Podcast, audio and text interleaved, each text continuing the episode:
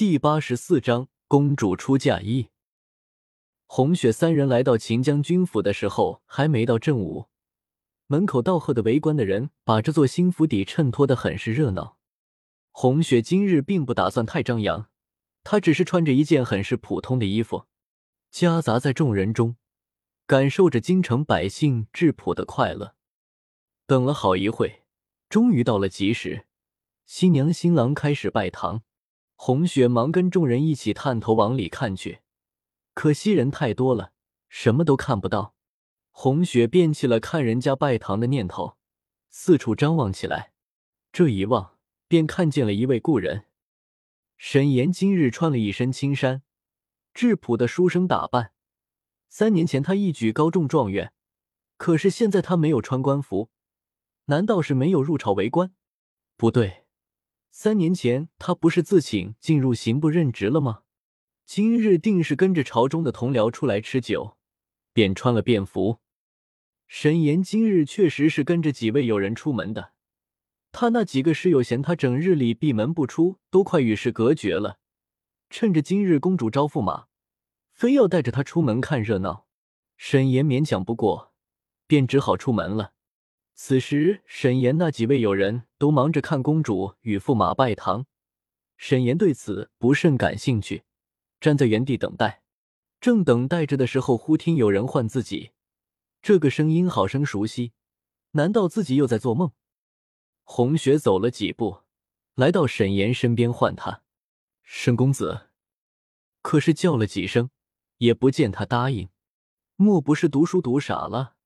便伸手推了他一下，沈岩这才惶惶然转过头来，看见红雪后喃喃低语：“肯定又是在做梦了。”红雪扑哧一笑：“哥哥，你大白天的还没有睡醒啊？”沈岩四处看了一下，这才自言自语道：“这个梦太真实了，太真实了。”红雪自他袖子里掏出一把扇子，朝他头上敲了一下：“哥哥。”你今日没有喝酒吧？我怎么觉得你醉得不轻啊？沈岩摸着感觉疼痛的额头，兀自高兴起来。雪儿，真的是你，我没有做梦。太好了，我终于见到你了。上个月看见你写给我的信，我还不相信。如今看来你真的回来了。上次也是情急之中写信给你的，不想你真的就把皇上说动了，派了援军到北疆。真的要好好谢谢你呢。红雪说着，便朝他行了一礼。沈岩连忙止住他说：“其实我也没费什么口舌。那个时候，皇上本来就已经下旨派援军了。”红雪听了这话，心想：难道他说的是真的？他真的已经打算派援军？可是若不是自己及时赶到，他就是派了援军，也不能救墨儿。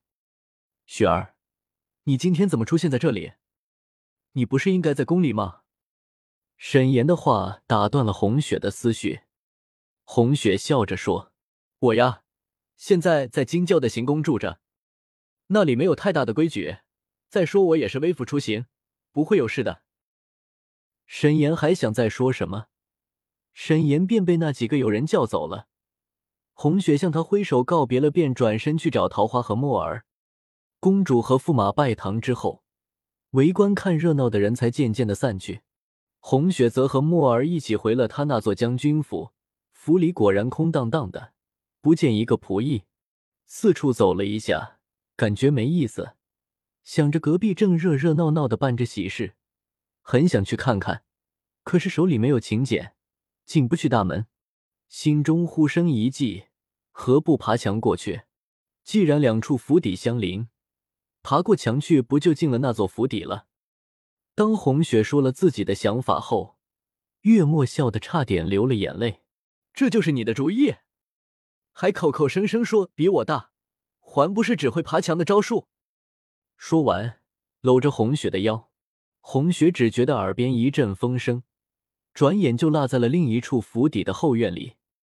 红雪怕墨儿待在此处太惹眼，便说：“你先回去。”我找月容公主有点事情，之后我让她派人送我出门，你和桃花等着我，不用担心。还有你不准惹祸，听到没有？知道了，我看只会惹祸的是你吧？还好意思说我？说完，不顾红雪的白眼，嗖的一下不见了。红雪这才转身朝公主的新房走去。守门的丫头们似是知道红雪的身份一般，没有阻拦，反而恭敬的请了她进去。月容公主此刻已经除了凤冠霞帔，一脸素色，穿着淡雅的礼衣，卧在床上。你的头怎么了？红雪一眼看见月容公主的额头上缠着绷带，还隐隐的能看见点点血迹。月容公主没有回答，只是淡淡的笑了一下。没想到我之前最痛恨的人，竟会是第一个来看我的人。世间的事没有绝对的，你不是也帮助我出宫吗？红雪说着，从怀里拿出那个小木盒，里面装着的是月容公主那天给她的人皮面具，一直都想把它还给你，如今物归原主吧。月容公主淡淡的瞟了一眼那个小木盒，心都已经死了，还要那些东西何用？你千万不要想不开啊！骠骑大将军是个好人，你没看见今日好多人前来相贺？如果人品不好，怎会有那么多真心前往庆贺的亲朋好友？我看你干脆把前尘往事一并忘了，好好开始新的生活吧。红雪握着月容公主冰凉的手，安抚说：“如何能忘？我忘不了。你知道吗？我第一次看见他。”他一个人躲在假山里看书，那模样好生可怜。可是他看见我的时候，见我饿得面色发黄，便把自己藏着的糕点给我吃。当时我就发誓，我一定要好好的对他。